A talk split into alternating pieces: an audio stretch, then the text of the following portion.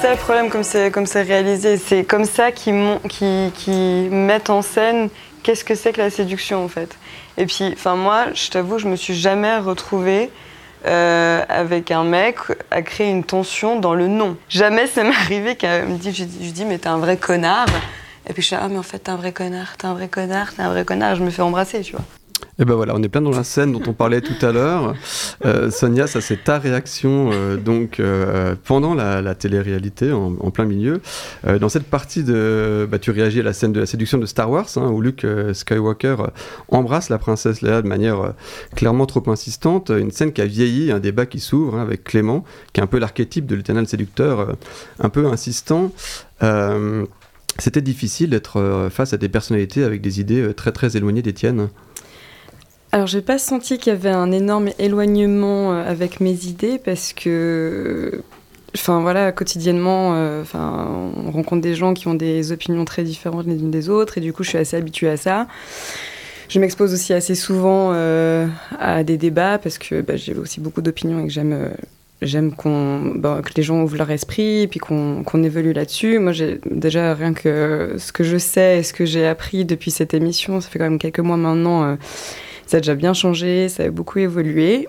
Donc euh, le plus intense, c'était pas que les gens aient des pensées différentes ou des miennes, mais c'était juste l'intensité de, des débats et, euh, et qu'on voit juste derrière toute cette colère, cette incompréhension, cette intolérance, parfois, bah, il y a beaucoup de tristesse, beaucoup de souffrance, et que pour moi, c'est ça le cœur de, de tout ça, c'est qu'on fasse preuve un peu d'empathie de, et de compassion et qu'on essaie de trouver un, terrain neutre pour euh, bah, au moins essayer de se comprendre et pas oublier qu'il y a ça derrière. Quoi.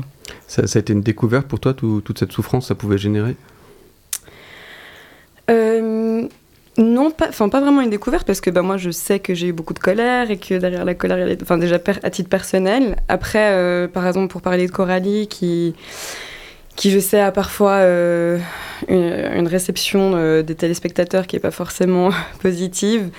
Euh, moi, j'aime juste dire que ben, dans le combat qu'on est en train de mener, le combat féministe, ou enfin, je vais appeler-le comme vous voulez, mais il y a encore beaucoup, beaucoup, beaucoup de problèmes et que, en fait, qu'on ait plus de tolérance, qu'on soit plus doux ou douce quand on parle de ça, c'est ok, mais je comprends aussi qu'on ait énormément de colère et qu'on affirme des choses de façon un petit peu bah, plus radicale parce qu'il y a des, problèmes très sérieux. Euh, enfin, il y a besoin de les citer encore mille fois, mais voilà, il y a encore des femmes qui sont tuées, il y, a, tellement de choses dramatiques qui se passent dans le monde. Et donc, euh, la colère de Coralie, je la comprends. Euh, et je comprends aussi qu'on manque de patience face à certaines répliques ou, que des gens ne s'éduquent pas assez pour bah, pour encore oser dire des choses qui sont très euh, discriminatoires et voilà. Toi, tu es vidéaste. Qu'est-ce qui t'a donné envie de, passer de l'autre côté et de, de, jouer les cobayes pour cette euh, télé-réalité?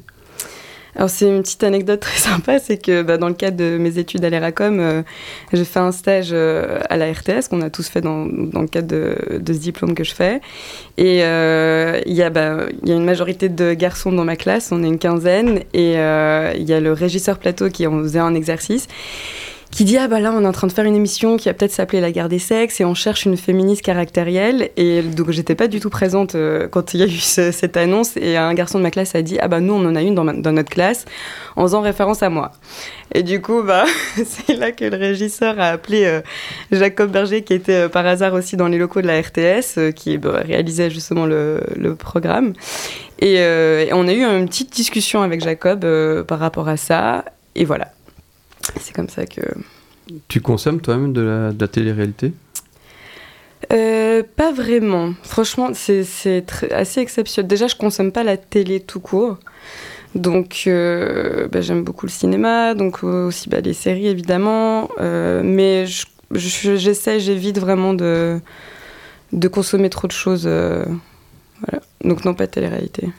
Et tu t'attendais un peu à, ce qui allait se passer ça, a correspondu un peu à tes, attentes ou tu étais sorti de là transformé euh, C'était très différent de ce que tu aurais pu euh, imaginer?